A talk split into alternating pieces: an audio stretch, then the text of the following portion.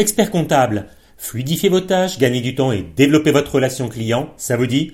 Les solutions Sage sont faites pour vous. Et avec leur écosystème ouvert, c'est l'assurance d'être agile aujourd'hui et demain. Bonjour à tous et bienvenue dans la deuxième saison du podcast Marketing du cabinet comptable. Deux fois par mois, je vous livre les tips marketing qui fonctionnent dans la profession, en allant à la rencontre de vos confrères experts comptables et de spécialistes de notre secteur. L'objectif est clair, vous permettre de faire rayonner à votre tour votre cabinet. Je suis Florian Dufour, diplômé d'expertise comptable et je suis ravi de partager ce nouvel épisode avec vous. Et sans plus attendre, place à l'interview. Bonjour à tous, alors aujourd'hui on se retrouve pour le 17e épisode de la saison et cet épisode est exceptionnel car j'ai l'immense honneur de recevoir une star internationale de notre profession pour parler de vente et de son livre qui est un best-seller. Vous avez une idée? Mon invité n'est d'autre que le talentueux James Ashford. Hello James, how are you? Hey Florian, great, thank you. Comme je vous le disais, c'est un épisode en fait exceptionnel et pour cela on a mis les choses en grand ici.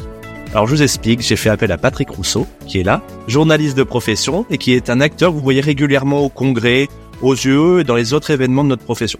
Donc Patrick, il va avoir la lourde tâche, si vous voulez, m'épauler pour cette interview en Challenger James et moi pour vous offrir un super event. Comment tu vas Patrick? Ça va très bien et ravi de faire ce podcast avec toi et avec James. Eh ben là c'est top parce qu'en plus on prépare tout ça en fait juste avant le congrès qui va se passer à Montpellier au mois de septembre. Et euh, on va commencer direct parce que là, le PCLR et l'invité qu'on a, c'est vraiment du plus plus. On a vraiment de la chance. On remercie Sedge justement de nous avoir mis en contact. Et euh, on commence dans le dur. Allez, c'est parti pour la présentation. Uh, James, can you introduce yourself to your listener, please? Yeah, sure. So, um, I always wanted to be an entrepreneur and uh, I built a business several years ago and it failed. And it failed because we didn't have the proper finances in place within that business. So I started to study business and understand what makes businesses successful. And one of the places that businesses fail is how they price and sell their services. If they get that right, they can make more money and they can ultimately give more value to their clients as well. So I ended up meeting an accountancy firm and I help them to implement this into their business. So for the last seven years, I've been working with thousands of accountancy firms around the world to help them to price their services consistently and to be able to charge higher fees for their services so they can serve their clients to higher levels so that they can help business owners like me to avoid the mistakes that I made so they can make sure they're doing everything that that, that client needs from you. So we developed a piece of software called GoProposal and wrote a couple of books, Selling to Serve and Untapped. And that's what we've been using to help these firms. How big are you right now? Helping lots of company? Yeah. So mm, maybe 2000 firms use our product around the world. Top 100 firms in different countries, top four firms in some countries. We're in the UK and Ireland, which is where we started, but we're in South Africa, America, Australia, Norway, I think we've got a couple of users in France and we've been there a little while as well. So, but, but it's been mainly English speaking countries that we've focused on up until now. Sounds good. Florian, est-ce que tu as une question à poser? Je sens que tu as envie de poser une nouvelle question. Ouais, et tu me la traduis directement pour notre invité? Exactement. Pourquoi l'Angleterre et pourquoi en fait en France, c'est pas la même chose en fait, euh, votre vision, votre façon de faire? I think you understand that one. What the vision in England and in France is not exactly the same thing for the topic we're talking about. I think people always think that. They always think it will work there, but it won't work here. Like, um, and, and I've had this in the UK. So it's okay for accountancy firms in big cities, but it won't work in small cities, right? Or it's okay for firms with lots of staff, but it won't work with, with firms with small numbers of staff. Or it's okay for clients like this, but it won't work for farmers, right? None of it's true. We're all human beings, okay? We all have dreams and hopes and fears. We're all exactly the same. We have, we have all business owners, whether you're in France or in the UK, are trying to achieve the same thing. They want freedom. They want freedom to be able to do the things they want to do with the people they want to do them with when they want to do it. That's what we all want. We all want the best for our children. We all want the best for our family. So we're all very, very similar. Okay. And businesses, the, the, the primary function of a business is to make money. That's the primary function. Okay. You may have a beautiful reason why, but the primary function is to make money. And the way that you make money is what you agree to give your client in exchange for what they pay you. And that is the same in every country in the world. I think what's interesting right now is, is you're rebuilding the basics of business because I think we lost the basic of business, which is making money. And I think it's really interesting, interesting how you're setting the thing. Yeah. And people are afraid to talk about it. People don't want to talk about making money. But if you can't make money, if you're not profitable, you can't afford to get the best staff. You can't afford to invest in their training. You can't afford to provide marketing to get your great clients in. And you can't give your clients great experiences. All of those things come back to making money. I was speaking with an accountancy firm here in the UK this week. They are very profitable, growing very well with GoProposal, and they've got a queue of staff ready to work with them. Like they, they, they have people who want to work with them because they're doing so well. Yet there are other accountancy firms who are not making a lot of money and they can't afford to recruit, you know, but it doesn't matter what size you are, where you are. We all, we all face the same problem. Moi, je voulais parler de vente. Selling is not in the DNA of the French chartered accountant. Your book Selling to Serve helped to change the mindset about selling. Congrats on this and it's a great book. Tell me, you can with success in selling more when accounting service are tending to become free in France? Yeah, so I, if I think I understand your question. So we all think we're not salespeople. Okay. So accountants aren't salespeople. French people aren't salespeople, whatever, right? Everybody as a child was a salesperson. All children in any country are the best salespeople in the world. Okay. So my children, they want some sweets and you give them some sweets and they want more sweets and they want to stay up for longer and they want to eat crap food and they want to play computer games. Like, and they just keep selling you. Like children don't take no. They just want more and more and more. They don't care. They're, they're brilliant salespeople. So every person on here was once a great salesperson and they forgot. But also, everybody has experienced bad salespeople. Okay. You bought a bad car. You bought the wrong phone contract. You bought some bad insurance or whatever, right? So everybody has experienced bad salespeople. And we think of salespeople. I've got it here. Look, I did a talk the other week and I said, what do you think of salespeople? And they said, pushy, they're slimy, they don't listen, they're fake, they waste your time, they're false, they focus on themselves. It's the same. That's what everybody thinks of salespeople, right? But if you think of a if you think of a medical professional, if you think of a top consultant, okay, you don't think of this. You think they're knowledgeable, they're trustworthy, they're specialists, they listen, they're calm, and they focus on you. Okay. This is a terrible salesperson. This is a wonderful consultative salesperson. What we have to do is retrain what we believe a salesperson is. And we, it's the highest skill an accountant can learn. Selling is the highest skill an accountant can learn.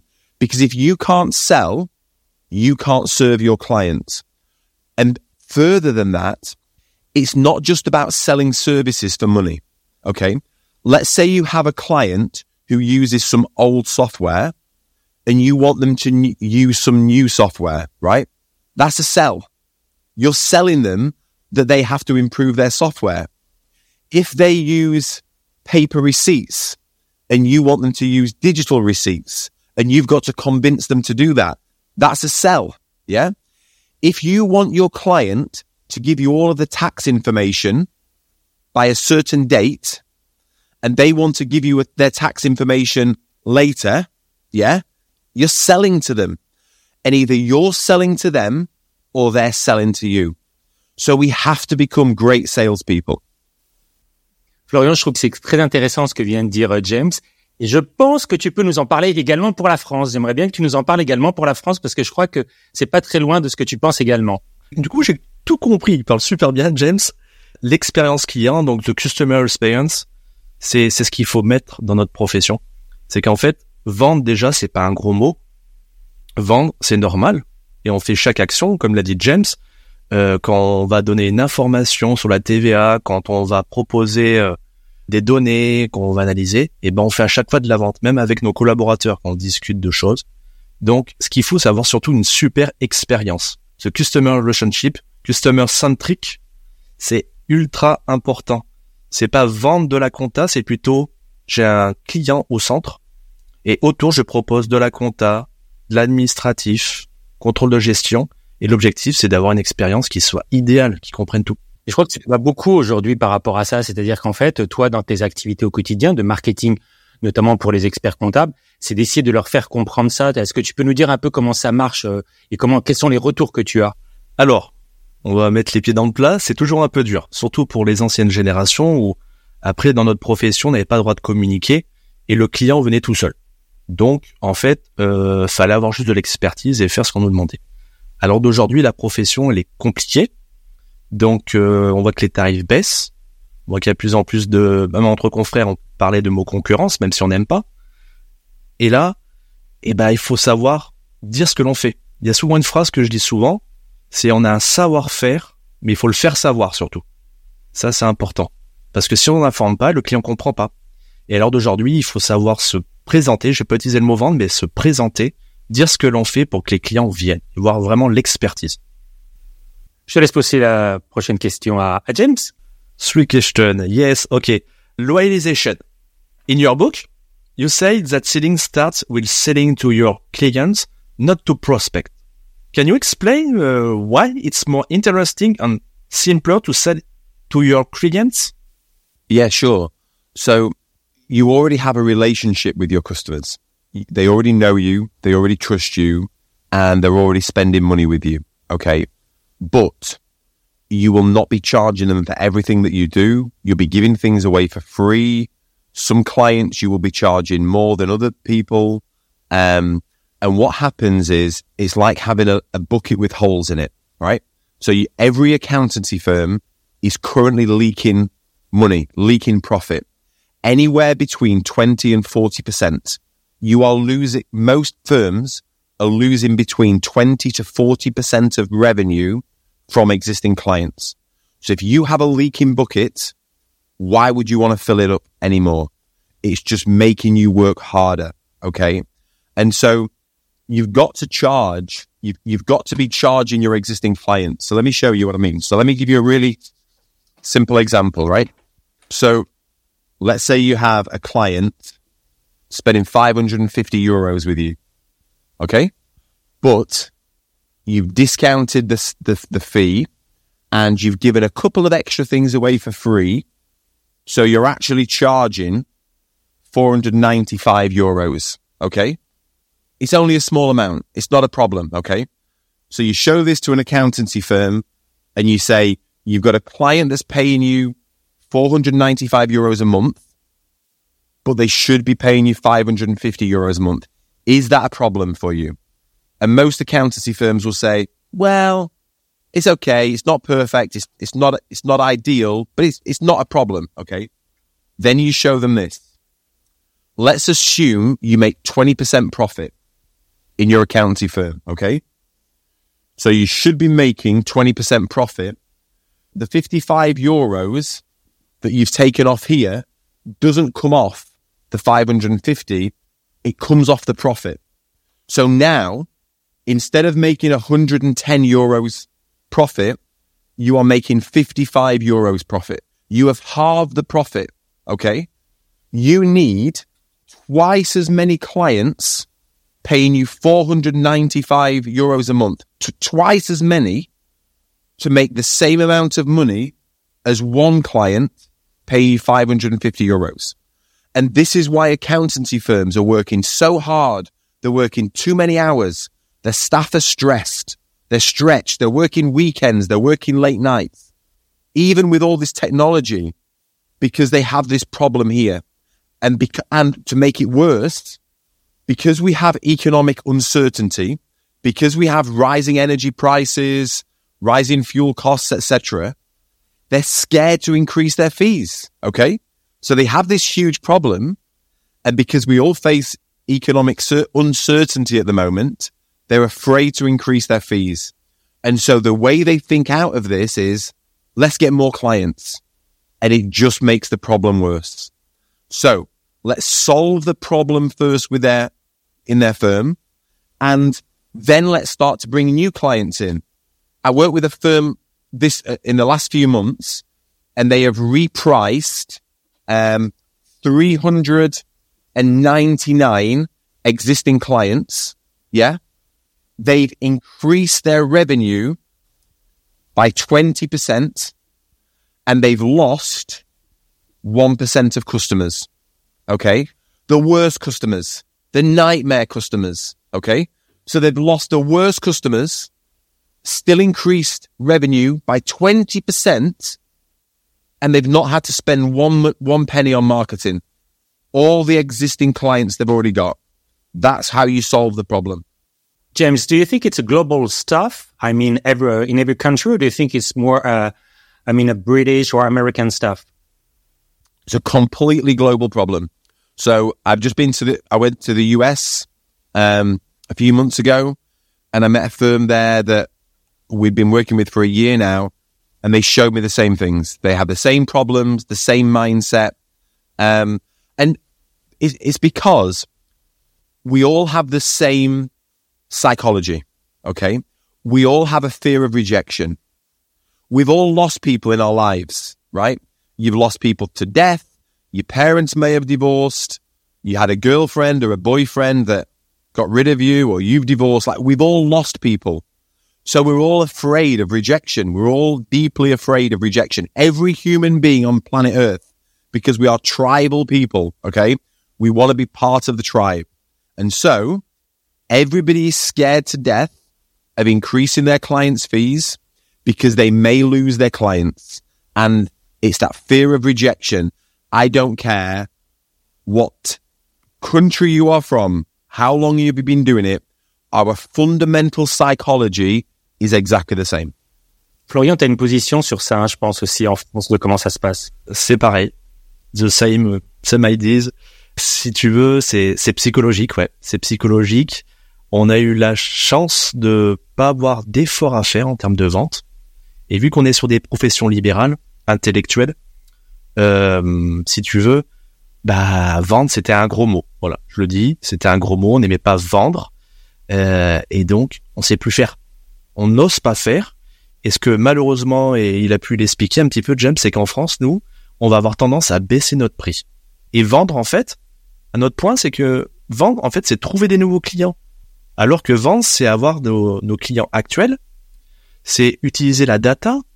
Et un mot, peut-être qu'il va pouvoir nous en dire un peu plus, James, c'est que nous, en France, on n'a pas de CRM. Est-ce que lui, en Angleterre, ils en ont, ou aux États-Unis? Nous, le CRM, il y a très peu de cabinets, alors que c'est la première chose sur laquelle je me bats en France et toute entreprise en avoir un. Est-ce que tu pourrais lui demander, s'il te plaît?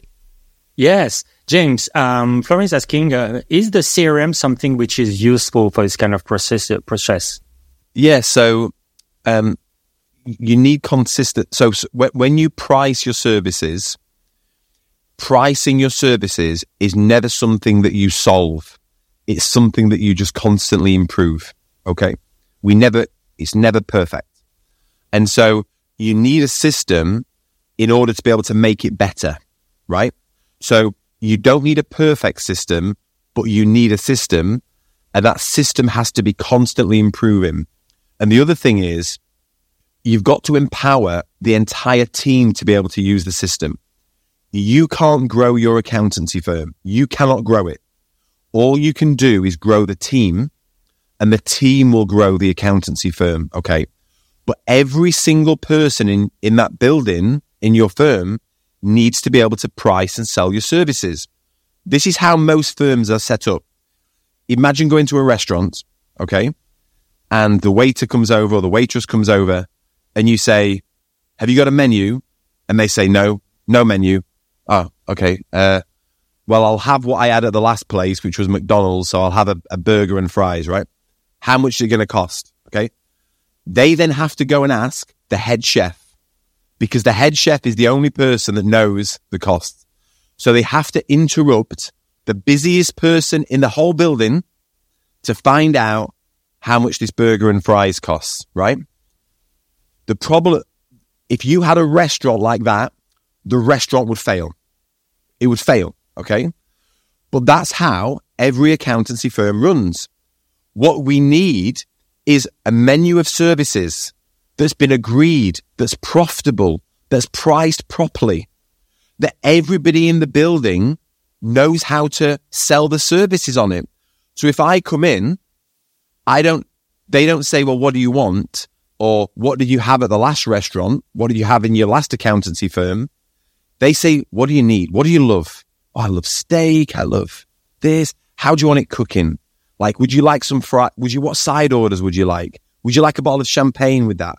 Like, are you celebrating? Like, let me give you the best meal. And this is the thing. This is the thing. You shouldn't be providing the clients with what they want. You have to provide them with what they really need. Yeah.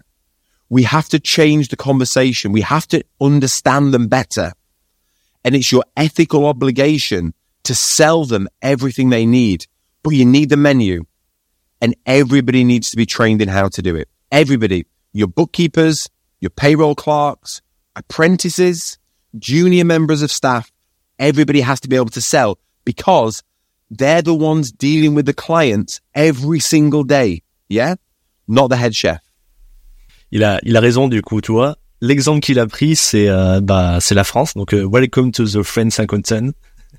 Because not, a, comme on dit, un, une carte. The menu. En France, on n'a pas. En France, tu sais pas ce qui va se passer. Je le, et je le prends tout le temps d'exemple. On va au restaurant, et bah, ah bah, on paiera à la fin. C'est un exemple que je prends tout le temps. C'est pour ça que j'ai souri quand il a parlé de James. Justement, il m'a déjà répondu à la question que je voulais poser sur l'organisation. C'est ultra important. Il faut être organisé quand tu veux monter en taille. C'est ce qu'il vient de nous dire. Et derrière, que ça nous permet de vendre. Pour tout le monde, il puisse vendre. C'est la première chose. Tu pourrais lui demander et lui dire que nous, en France, en fait, les experts comptables, ils aiment pas qu'on ait une offre de service. C'est plutôt en fonction de la demande, tu vois. C'est plutôt, on fait toute la compta. Et on propose en fonction de qui t'as. Et je sais qu'il aime pas ça. Il pourrait nous donner un petit peu son avis là-dessus?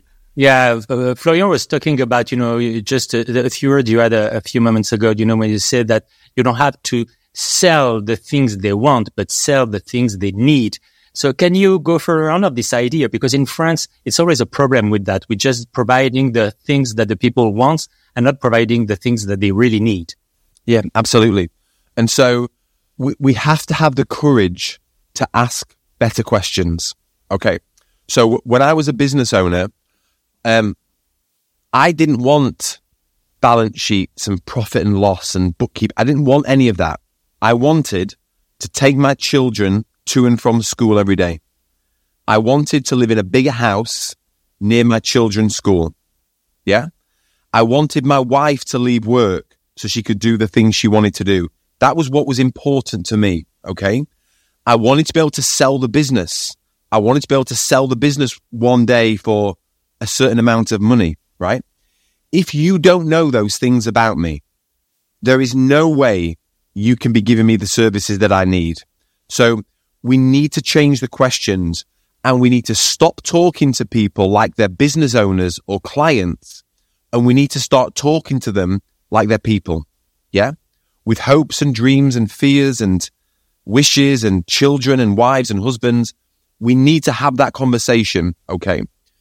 And then once we know what they really want, what does a great week look like for them? What does a great year look like for them, etc. Then we can figure out what's preventing them from getting there. What are the, what are the problems? Okay. Um, so are they not making enough money? Do they not have enough staff? Do they need more time? And also, where are they now? We need to understand if this is where they, we need to know where they want to go.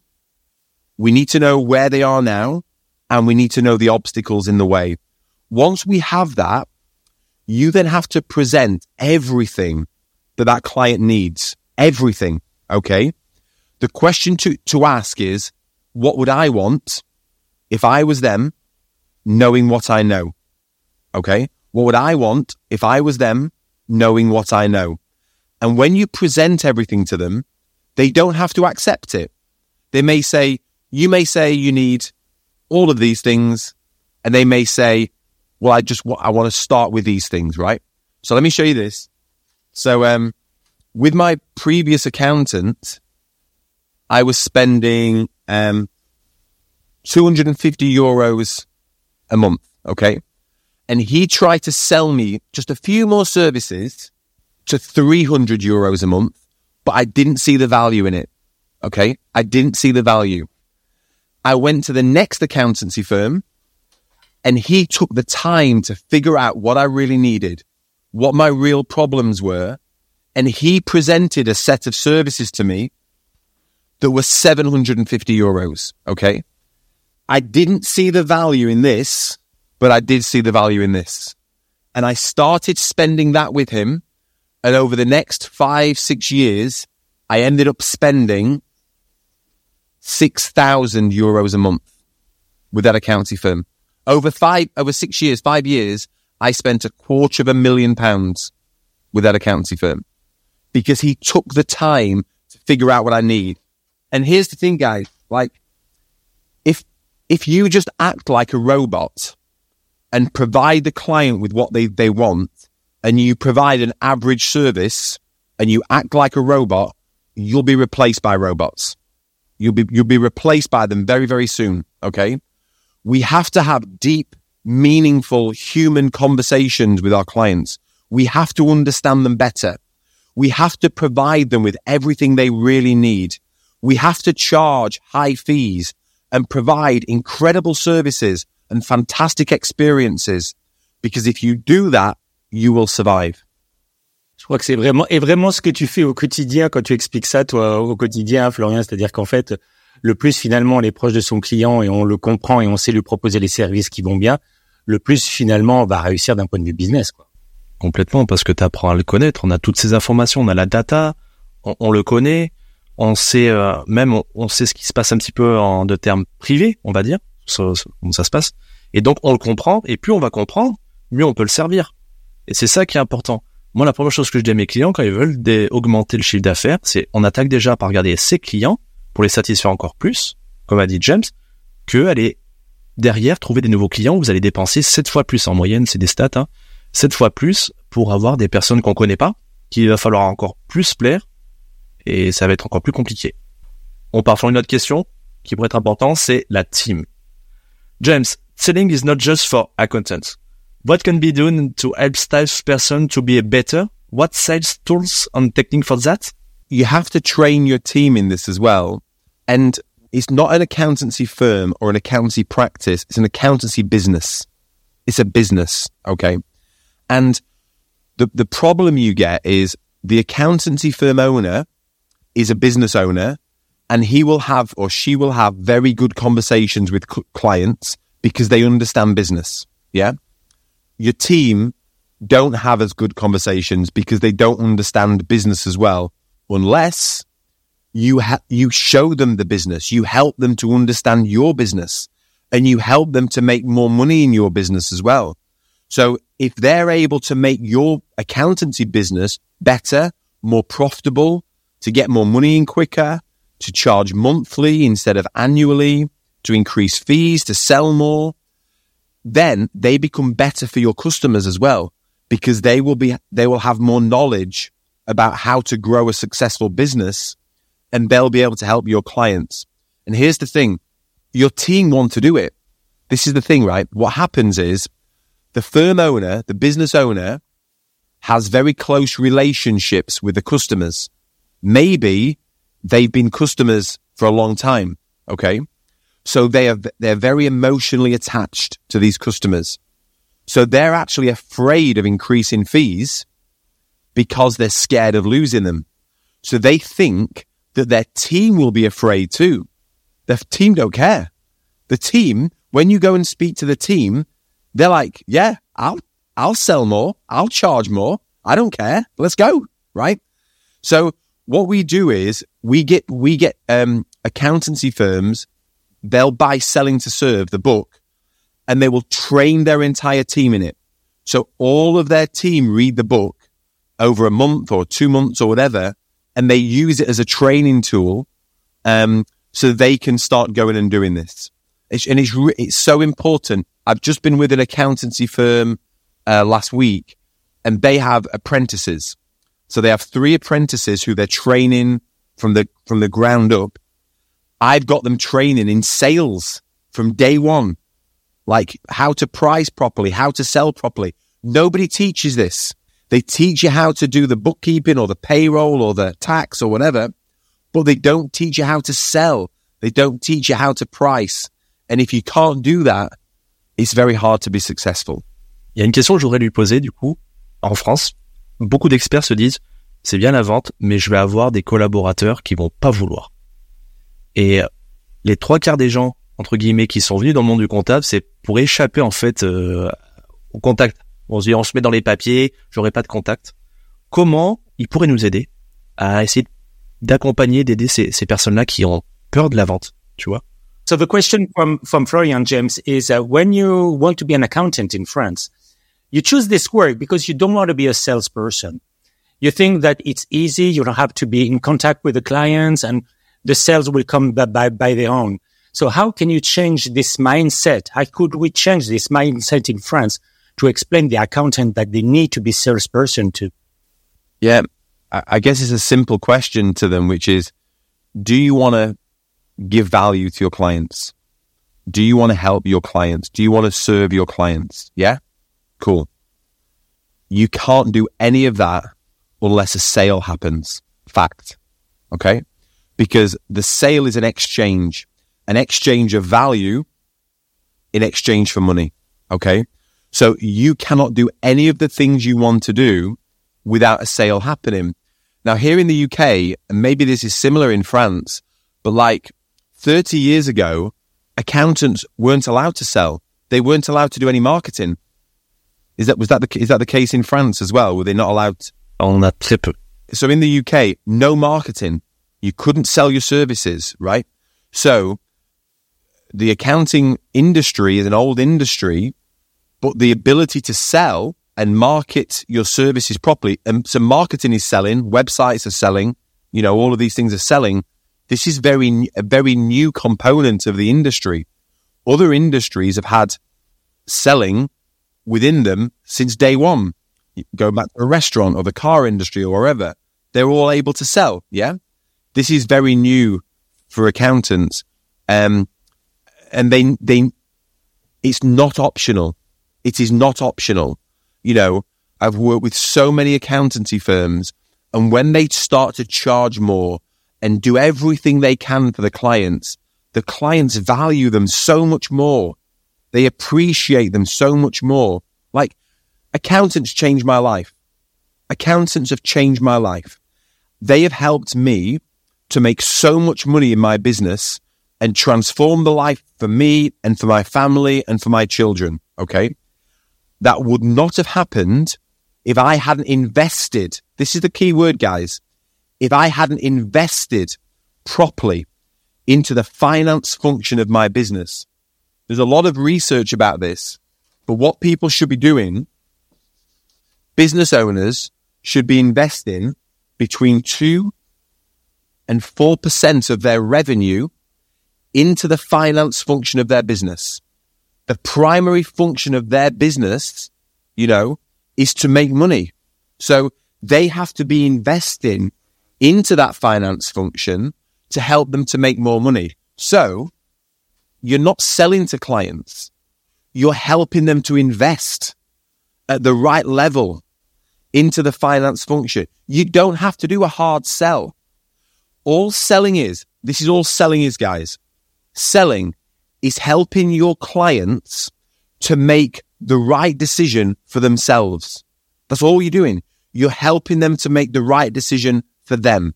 This is not about you forcing something rubbish on them. You're just helping them to make that right decision and to invest properly. So let's say they come to you and we, so we had this here in the UK recently uh, with one of our uh, GoProposal users. So a client had come to them and they were spending a thousand euros a year with their previous accountant. Okay. So he came to the new accountant. He said, I've been spending a thousand euros a year. How can you help me? And he looked at what they were doing and he said, you have been underinvesting massively into the finance function of your business, dangerously so. If you work with me, I will not allow you to underinvest any more into the finance function. So he spent a lot of time understanding the client, what they wanted to do and presented what that client genuinely needed. And rather than it be a thousand euros a year, it was 25,000 euros a year. The client signed up like that. No hesitation because he, he wasn't going to allow him to underinvest anymore. Je suis complètement d'accord. Il y a un mot qu'il a répété plusieurs fois, James, c'est investissement. Nous, en France, on est vu comme une charge. On est une charge. Est-ce que lui, c'est la même chose euh, au UK ou est-ce que, est-ce que derrière, c'est juste une mentalité qu'il faut qu'on change? C'est la façon de la présenter en fait euh, par l'expert comptable. Yeah, um, James, the question for Florian is, you know, when you talk about investing in France, when you're talking about investing, it's, it will look like uh, um, losing money, you know, but how can we change the mindset in France? Because sometimes investing in another country is much more going further on, looking at the future.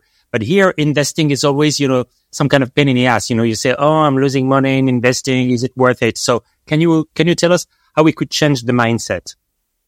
Um, so, so investing here is a positive phrase because it's like you could be investing in your health. You could be investing in your future, into your finances, investing into your education. What's the equivalent word in France that has a positive connotation instead of investing? En France, c'est investissement, pareil, gagner. Uh, in France, the problem is with, with looking at investing is a positive stuff when you have all the keys and everything. So that's the reason why sometimes people are just, you know, thinking a lot before investing. They're not sure, especially in the accountant business. You know, people are not very investing, you know, uh, in new stuff, you know. So there's the reason why we need to have your vision about investing in new stuff. I, I think it, it, it, takes time to educate people ar- around this, you know, and the reason I wanted to invest properly is, because I'd had a business fail before. Um, and so I wanted to avoid the pain of what I've, I had experienced, which is why I wanted to invest properly. What you've got to help the client to understand is where do they get to? So if they do this, where will they be at the end of it? So let me give you an example from another industry. So, uh, physiotherapists. You have physiotherapists in France? That's the same. Yeah. So if you call a physiotherapist with a bad back, okay, every physio asks the same questions. Whereabouts is the pain? How long have you had the pain? You know, what type of pain is it? What makes the pain worse? They focus on the pain, right? And then they bring you in and they, and they deal with the pain, okay? And what they do is they're selling their time for money. So physios are very similar to accountants because accountants are selling their time for money. A friend of mine runs one of the most successful physios in the UK. Okay.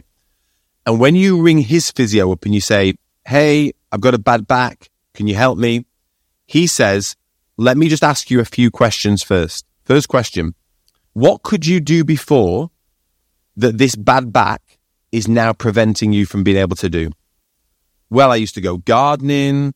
I do tango dancing with my wife. I take my children to the park. Okay. So what you're trying to do is you're trying to dance more, win the next dance competition, take your children away, your grandchildren on holiday, have the most beautiful garden, win the gardening awards. Is that what you're trying to do? Okay. That's what we're going to help you to do. Yeah. That's the value. Now tell me about your back. So you've got to understand where the client is trying to get to and what the value is. Let me give you one more example. Um, do you know, do you help me to translate this one? A skip to put rubbish in. Do you have skip hire in France? What do you call it? Like if you were, if you were emptying your garden and you were clearing a, a large amount of waste. C'est tous les grands bacs qu'on a où on met toutes les herbes dans, dans le jardin. Yeah. Yeah. A large container. Okay. Yeah. So a friend of mine has a, a skip company and people were calling him and saying, how much to hire one of these? And he'd be like, 300 pounds for the weekend. Okay. Too expensive. And away they go. And people were calling him asking how much for one of these things. And they were focusing on price. It was all about the price. They wanted it cheaper and cheaper. I changed the questions for them.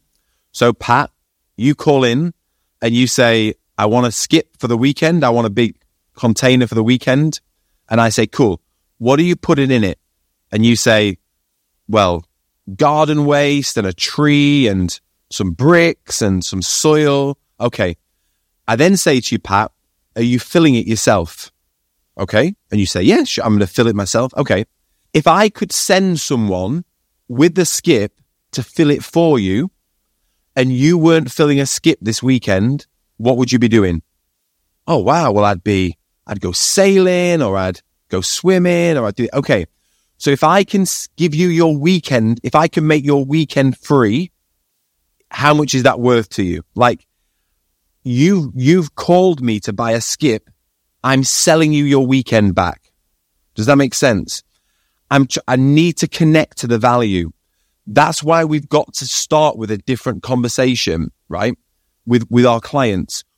I, going back to what I wanted, I didn't want accounting services. I didn't want to invest in accounting services. I didn't care about payroll or tax returns or anything like that. I wanted to take my kids to and from school. wanted to go to Lapland to see Santa, Santa Claus at Christmas, right? My wife wanted this car, wanted to buy this house. I wanted these holidays. I wanted to work four days a week. If you don't know that about me, you can't help me to invest properly. So you have to connect the client to what life will look like once you've delivered the service. C'est vraiment cette notion de service, parce que l'image, euh, quand tu loues une benne, mais quand tu dois remplir la benne, effectivement, ça devient compliqué. Donc si tu as quelqu'un qui te la remplit, ça devient beaucoup plus simple. Tu as raison, en plus, en fait, c'est le mot, il le répète à chaque fois, c'est la valeur. En fait, là où il faut qu'on fasse un travail supplémentaire, nous, c'est de mettre en avant la valeur et pas de se dire, tiens, il y a un prix, tu prends ou tu prends pas. Il faut vraiment qu'on travaille sur la valeur. Et on va pousser James justement dans ce retranchement, on va parler de monnaie. Donc, in France, we don't like to take about money. It's a cultural thing, but you have to take about money when uh, you are selling a service. The French market is competitive, with accounting fields failing in inflation atop that. You can't you take about money in the context and not lower your price. Nobody likes talking about money in any culture. Okay. That's not a French thing. That's a, a global thing, right? Yeah. And, uh, it's because everybody has a unique psychology to money. Okay. Money is not a logical problem. Money is a spiritual problem or an emotional problem, right? Uh, yeah. So you, all us three have a different relationship to money based on when we were born, who our parents were, where we were born, what was happening in the world at the time, what's happened since then, etc. Okay. So we need to have a better relationship with money and we need to have all these conversations about it, right? There's a brilliant book. I'm not sure if it's translated into French. It's called The Psychology of Money. Really, really great book to help you to understand money better. We, we get taught terribly around money. So we have to have, we have to be able to have these conversations.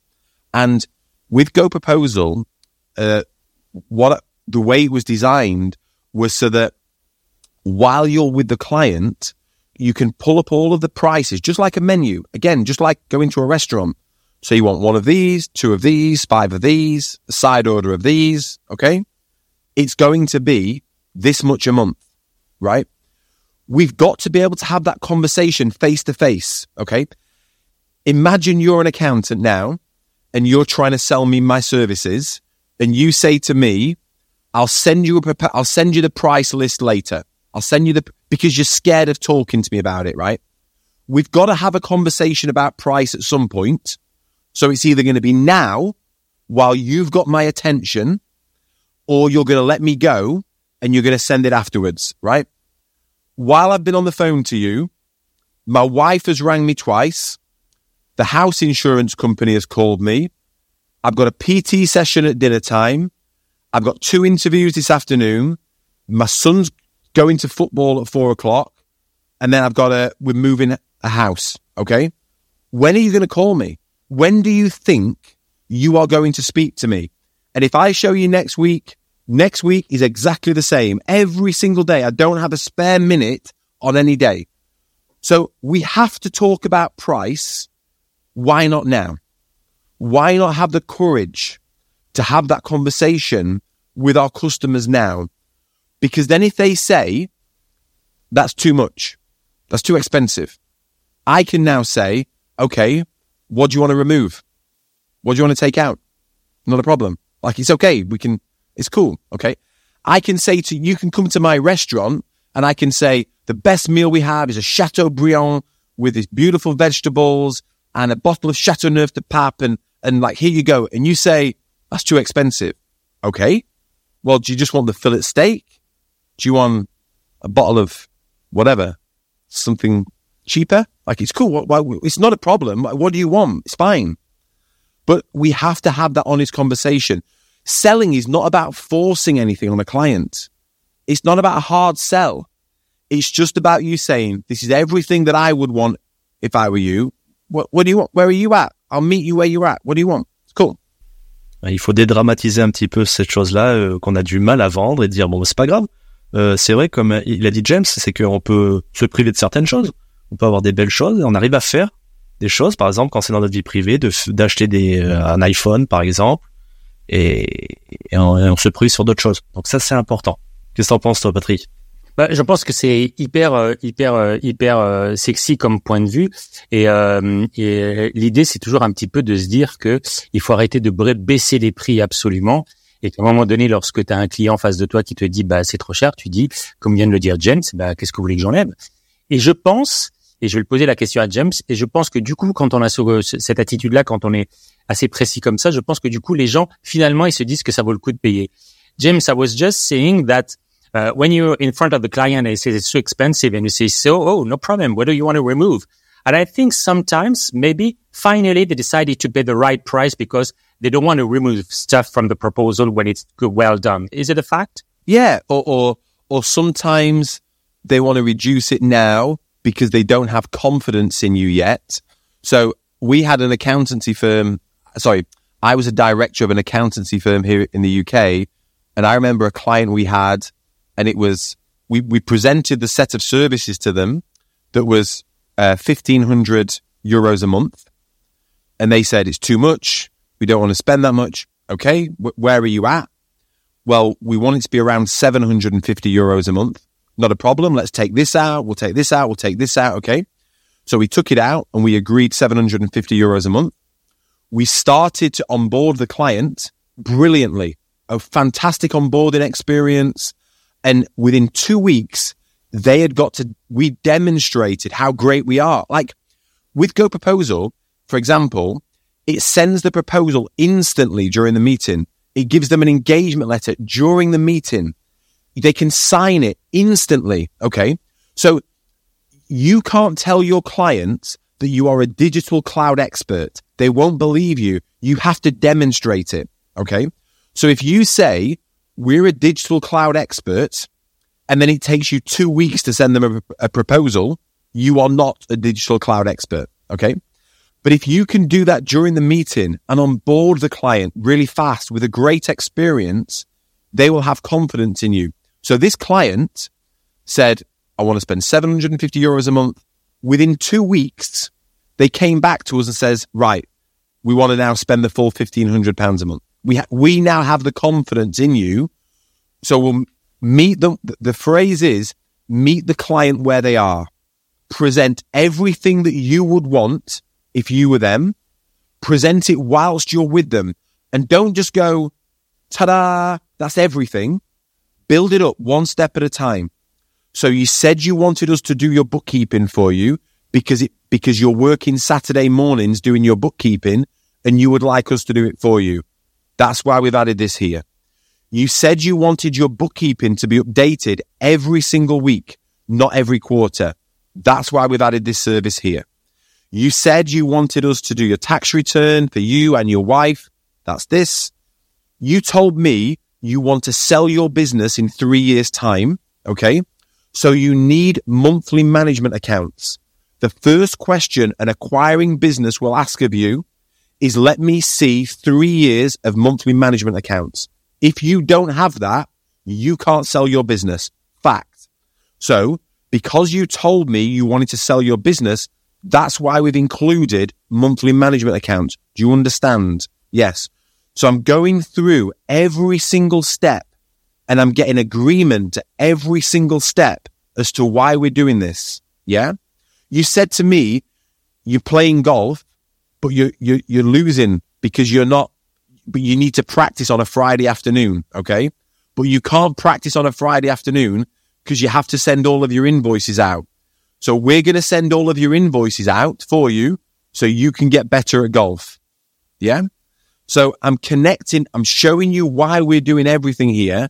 And then at the end, with no emotion, that's the price. Okay. And then, and here's the key part, shut your mouth. Ferme ta bouche. Like you present it, just keep quiet. Yeah. The client may go, the, the client may be silent. They're just thinking about it. It doesn't mean eh, their silence doesn't mean anything. Allow them to be quiet. You remain quiet and then wait to what they see. If that's too much, not a problem. Fine. What do you want to take out? Okay. Well, you do your own invoices and you can keep losing at golf. Not a problem. You go do that. It's fine. Are you with me? Yes, we are. On est tous d'accord là-dessus. En plus, il y a une bonne traduction en français. Tu te débrouilles bien, James. On va parler un petit peu de ton bouquin. Donc, uh, in your book, you talk about your GoProposal method. Can you tell us about more about your how it works with English firms? Yeah, sure. So when when this was first invented, um, I went to the accountancy firm that was selling me the 750 euros a month. And uh, I said, cool, where do I sign? Like, let's go. Yeah, I'll sign now. And uh, he said, oh, no, no, no. We, we have to send you a proposal, an engagement letter. And I'm like, okay, cool. So I left his office and I got back to my wife and I said she said, how did it go? And I said, it's brilliant. We found a brilliant accountancy firm. They're just what we need. And she said, how much is it? And I said 750 euros a month. She's like, oh my, it's a lot. She didn't really say that. How much? Oh my God. What are we getting for that? I'm like, I have no idea, but it sounded brilliant. Okay. So a week later, I got the proposal and the guy rang me back and, it, and I said, look, I said, you said you were a digital expert. You said you were going to save me time. You've done nothing. You, you, in fact, you know, you've wasted my time and you've not demonstrated your expertise. And he said, this is the king. He said, but we're better than the other accountancy firms. And I said, I'm not comparing you to the other accountancy firms. I'm comparing you to Amazon. I'm comparing you to Uber. I'm comparing you to anything I want to compare you to. And you are not as good as them. Okay. So, but let me help you with it. So I developed some technology that allowed him to sit with his client with a menu of services with sophisticated agreed pricing sat behind every service. So he could easily agree the fee with a client. They can remove things, add things, not a problem. And when the client says, I'm happy with one button, the client can sign it on the screen. They get the proposal, beautiful proposal, an engagement letter. It triggers the payment, the invoicing and triggers all of the onboarding process. So they leave the meeting and it's all, everything is done. There is nothing else to do. It's a fantastic experience. At the time, he was the only person in the firm that could sell services to clients, but he had 13 members of staff. Okay. Within a few months, we had empowered all 13 members of staff to be able to price and sell services. So the, if you're going to change your accountancy firm and you want to systemize it and you want to take control of your clients. And here's the reason why. Bad clients don't exist. Bad clients are created. You create bad clients, okay? Because they come to you and they say, can you discount the price? It's too expensive. Can you dis- discount the price? And you go, okay, we'll, we'll discount the price a little bit. Can you can you do payroll for free? Okay, we'll do payroll for free. Okay. Or this meeting was meant to have finished now, but can I have 10 more minutes of your time? Okay, we'll have 10 more minutes of my time. Okay. And then six months later, the client doesn't value what you do and doesn't value your time. Yeah. Guess what? You train them in how to do that. You train them that your services have no value. You train them that your time has no value. Okay. We, you're either creating great clients or you're creating bad clients. And the place it starts is with how you price and sell your services. It's the first system in your business because if you cannot control the profitability of your clients, if you cannot control the profitability of your firm, you cannot control everything, anything else. So every other system will fail because you've not controlled the price and the set of services for your clients. It's the first thing to do. And whether you use GoProposal or not, it doesn't matter. It's still the first thing you have to do. Complètement, comme disait James, en fait, c'est un peu notre faute, entre guillemets, si on a des mauvais clients. C'est nous, il faut qu'on se mette des limites, qu'on mette des limites à nos clients, surtout, pour qu'on soit efficace. Il faut pas surtout oublier qu'on est une entreprise nous-mêmes, les cabinets, et qu'il faut qu'on négocie, qu'on ait dans la tête toujours qu'on est là pour faire de l'argent. Et donc, il faut qu'on optimise notre temps et en mettant certaines règles. Si on optimise ça, ça va être bon et c'est ce qu'il a fait un petit peu avec sa technique. J'ai une question à te poser, Florian, par rapport à ça. Est-ce que tu trouves pas qu'en France, il y a probablement une résistance au changement par rapport à ce type de changement que toi, d'ailleurs, tu proposes? Complètement, on a une résistance. Bah, il faut. C'est le mindset qu'il faut qu'on change. C'est ce fameux mindset où on doit changer euh, notre façon de penser, de faire, de savoir dire non. Dire non, client, bah voilà, c'est un mauvais client, faut qu'on arrête et que le nouveau client, faut qu'on fasse comme ça, qu'on se mette des règles. Et surtout, il y a une chose qu'on oublie un petit peu dans les cabinets, c'est que eh, souvent, c'est que c'est pas bien organisé, on fait pas tous la même chose d'un associé à l'autre. Donc déjà, il faudrait harmoniser à l'intérieur sur nos façons de faire et que tout le monde ne déroge pas à la règle. En tenant cette ligne de conduite, on pourra aller du point A au point B. Moi, c'est comme ça que je le vois. Allez, on a une dernière question avant de faire un petit jeu. On va demander une question de marketing à James. James, what's your ultimate marketing advice to save the French accountant? Yeah. So I keep coming back to restaurants and chefs. Okay? So it's a very good analogy. Okay? What you've got to do is you've got to give everything away. You, you, you've got to share everything you know. Okay? So let's say, for example, you're helping a client today. So a client has called you and they want to know about how to buy an electric. Can they buy an electric car? What are the tax savings of an electric car? Okay. So you've helped that one person, but there's a thousand other people out there that need help today with the same thing. Okay. So you could share that same advice, um, on LinkedIn, on Facebook, Twitter, TikTok, whatever. Okay. Saying a client came to us today. This was their problem. This was how we helped them. Here you go. Right. Accountants are scared to do that because they think if they, sh- if they give their knowledge away, that people won't come to them. The opposite is true. Knowledge has no value in the world anymore. The value of knowledge has gone. Google and ChatGPT they have removed the value of knowledge. The value is in doing and, and in, in creating great experiences. So if you think about a great chef, so you know Gordon Ramsay, for example. So Gordon Ramsay, hugely successful restaurateur, billion dollar business, Ramsay Holdings, okay? But he, he gives everybody his recipes. He writes them in the books, okay? He goes on TV. He shows you how to cook his food. He shows you how to set up a restaurant like him. He gives it all away. You may even have one of his recipe books, okay? And you may have cooked one recipe once, yeah?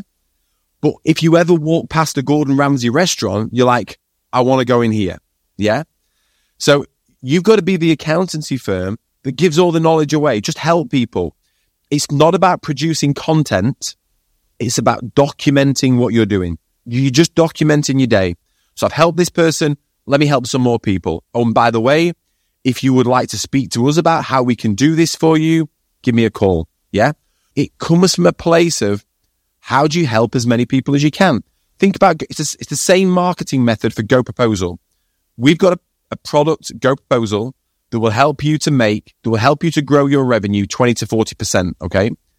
there you go. But maybe you don't want that. So let me give you the book. I'll give you the book, Selling to Serve, and that will show you how to do it. Maybe you don't want the book.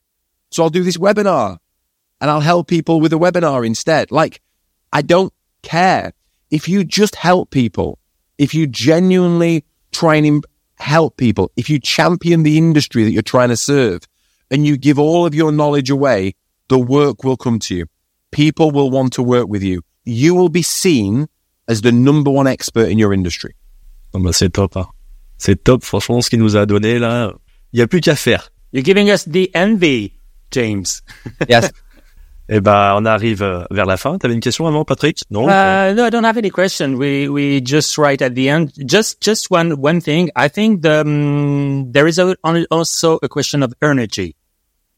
You know what I mean? You know, you can do things like you you look like you're forced to do stuff, but if you had this energy of discovering new stuff, I think that's something really important. Yeah, and and look, just to finish things off, it's like doing what I've described is hard yeah. Having a deeper conversation with a client is hard. Charging more for your services and standing up for your fee and being prepared to lose a customer is hard. It's all hard, but so is working too many hours is hard. Not charging enough is hard. Giving your services away for free is hard. It's all hard. Everything is hard, right?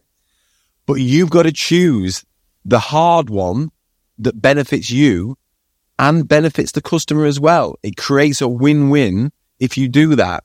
And when you think about this, here's, here's the key guys is one problem accountants have is they want everything to be perfect and they're always looking for what's wrong. Okay. That makes you a brilliant accountant. Okay. The problem then is when you apply that thinking to a new business process or a new way of doing it because it will not be perfect and there will be things wrong. Yeah. And so what you've got to do is start and fix it as you go.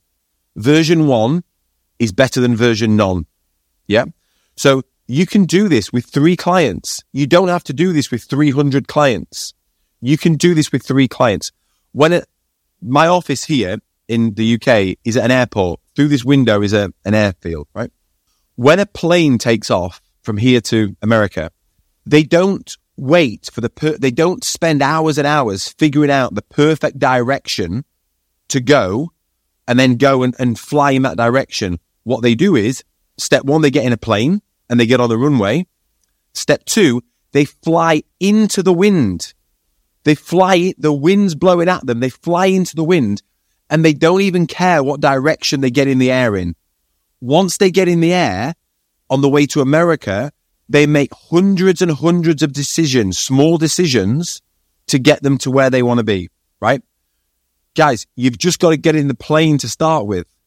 And it's hard. The wind's blowing at you. Economic winds, client winds, competitive winds. It's all blowing against you, but you've got to fly into it. That's the thing that's going to get you in the air. And here's the key bit, guys. An aeroplane will use more fuel to get into the air than it does to get to the destination. It uses more fuel just to get off the ground. Yeah. So when you do anything like this, you've got to be ready. You've got to get your team involved. You've got to know why you're doing this. Yeah. You've got to, if you're an accountant listening to this and you're working too late, you're not seeing your children enough. You're stressed. You're not making enough money. That's why you're doing this. Like, you're the most important person here. Like, you've got to change your life and your business will help you to get the life that you want. But it might mean flying into the wind and it will require a lot of energy. But I promise you, with the thousands and thousands of firms that I've worked with, life at the other side of this is far better for you It's far better for your team and it's far better for your clients. Bah, je crois que c'est plutôt bien résumé. Hein. Justement, moi, je voulais avoir ton avis parce qu'on voit qu'il y a vraiment une question d'énergie. Donc, je voulais un petit peu que tu, tu réagisses par rapport à ça. Bah, je suis d'accord avec lui déjà. Hein, premièrement, c'est de pas vouloir faire la chose parfaite. Il, il faut agir. Il faut aller à fond. il faut faire comme il a dit, par étapes. On avance. Et puis aussi, il faut affluer cette énergie à, à nos collaborateurs, à nos clients et en donnant un objectif, dire voilà vers où on veut aller, voilà ce qu'on veut vous offrir. Derrière, c'est important. Et si on arrive à transmettre toujours ça, ben les gens ils vont avoir confiance en nous, ainsi de suite, et donc on va se prendre dans le projet. C'est vraiment déjà euh, pas attendre, pas dire c'est parfait sinon j'y vais pas. Mais on y va, voilà où on veut aller, on fait tout le meilleur et puis ben on suit, on va dans l'aventure. C'est l'aventure quoi. Bon, c'est plutôt pas mal pour la fin. Eh oui, c'est bien. Mais on va faire un petit truc avant de partir. Alors, to finish uh, this interview, I'd like you to play a game called This or That. The aim is for listeners to get to know you better. I, I will give you two alternatives and you tell me which one suits you. Are you ready? Ready. Okay. Football. Manchester United or Manchester City? Ah, a terrible question. This is the truth, right? I don't care about either of them, but when Eric Cantona played for Man United, it was Man United. Eric Eric Cantona is my favorite footballer of all time, right? So I don't care about either, but if we go back in time to when Eric Cantona played Man United, Second, uh, choose sneakers or Crocs because James posted a video on Instagram. yes, I've actually got my Crocs up and I think I'm still a sneakers person, but I'm trying to be cooler. I'm trying to be down with the kids. So I think I'm probably sneakers, really. Ah, music. Yes. Oasis or The Stone Roses? Great question. I think Oasis. I went to, I went to see Oasis live and for a year in London, I lived next door to Liam Gallagher. He lived in one half of the house and we lived in the other half of the house for a year. So I think it has to be Oasis. Pour ceux qui nous écoutent, Liam Gallagher, c'est le lead singer de, de Oasis. Ouais, il a, il a pu les rencontrer. Did you meet them? Yeah, yeah, yeah. Ah, That's toi. cool. Ils vont se rassembler maintenant ou pas? Are they coming back together? Mm, I don't think so. I think they're done. yeah, yeah. I think they're done. French food or English food? Oh man, I do love. I love French food. Uh, I lived in Nantes for uh, three months when I was in uh, university, and uh, yes, I do love French food. But I have to be patriotic. I don't. I say English food, but I don't like a Sunday dinner, Sunday roast dinner, and followed by an apple and rhubarb crumble made by my mum. So I think I would. Ha- I love French food. You know, you guys are the the experts, but I have to be patriotic and say English food. Okay, cars. Porsche or Jaguar? Push already. I don't, I, don't, I don't even need to hear the second option. Porsche. Coffee or tea? I, I start my day with tea, but then I'm into coffee. So I think I have to be coffee. Writing a book or giving a talk? Mm. So that's a really good question. I, I like wr- writing the book is great for formulating the ideas and and making sure it makes sense and helping people, and you can reach more people. But then I love the energy and the interaction with a talk. So last week I gave a talk to hundred people. It was a two-hour talk, and the energy in the room was just fantastic. We've even got a lot of energy here today, even though we're virtual. A lot of energy. So I think the book is great to get the idea out there, but I, I just love human interaction with real people and, and genuinely trying to make a difference in their life. Last question. It's out. Ooh. Rugby. Would rugby be the Rugby World Cup champions? French or England? I don't know. I don't know how good they are. I don't know how good either of the teams are, but I will, I will have to cheer England, I'm afraid. Yeah. So you need to come to France because the World Cup is going to be in France and Sage is a partner of the World Yeah, that'd be great. When is it? When does it happen? It's going to be very soon. So you need to come. Oh, yeah, that'd be great. That'd be great. Yeah. Okay, I'll come. But I think it might be Ireland, actually, or, or Ireland in the World Cup. As far as I do remember, James, we're going to meet you, meet you in France by the end of uh, February. Yes. Yeah, yeah. Going to come to the uh, to the uh, accountant big show. Yeah, cool, cool. So we're going to be together, and with Florian Florian is going to be with us too, and we're going to do lots of stuff together for this event. Okay. Yeah, great. Great stuff. And thank you. Thank you for this interview. and Thank you, uh, James. It's a, a good, good event on this uh, masterclass in French. Thank you. Merci. Euh, prenez bien soin de vous. Ah, merci. Good. On a même eu un mot anglais. Et merci du coup, euh, Patrick, de nous avoir accompagné Ah. là-dessus. C'est un super événement qu'on a pu avoir ensemble. Et puis bah maintenant, on a hâte de retrouver James au congrès qui sera là en septembre pendant les trois jours. Donc n'hésitez pas à venir le voir parce que là, euh, ce que vous avez appris, c'est qu'un petit morceau d'une heure. Là, il va être là trois jours. Allez le voir, profitez-en et n'hésitez pas. On se retrouve tous au congrès. À bientôt. À bientôt à tous. Ciao. Avant de se quitter, je vous invite à laisser un avis 5 étoiles sur votre plateforme d'écoute préférée et parler du podcast à vos confrères. J'en profite pour remercier mes partenaires qui, grâce à eux, me permettent de vous partager encore plus de contenu chaque mois. Merci, rendez-vous au prochain épisode.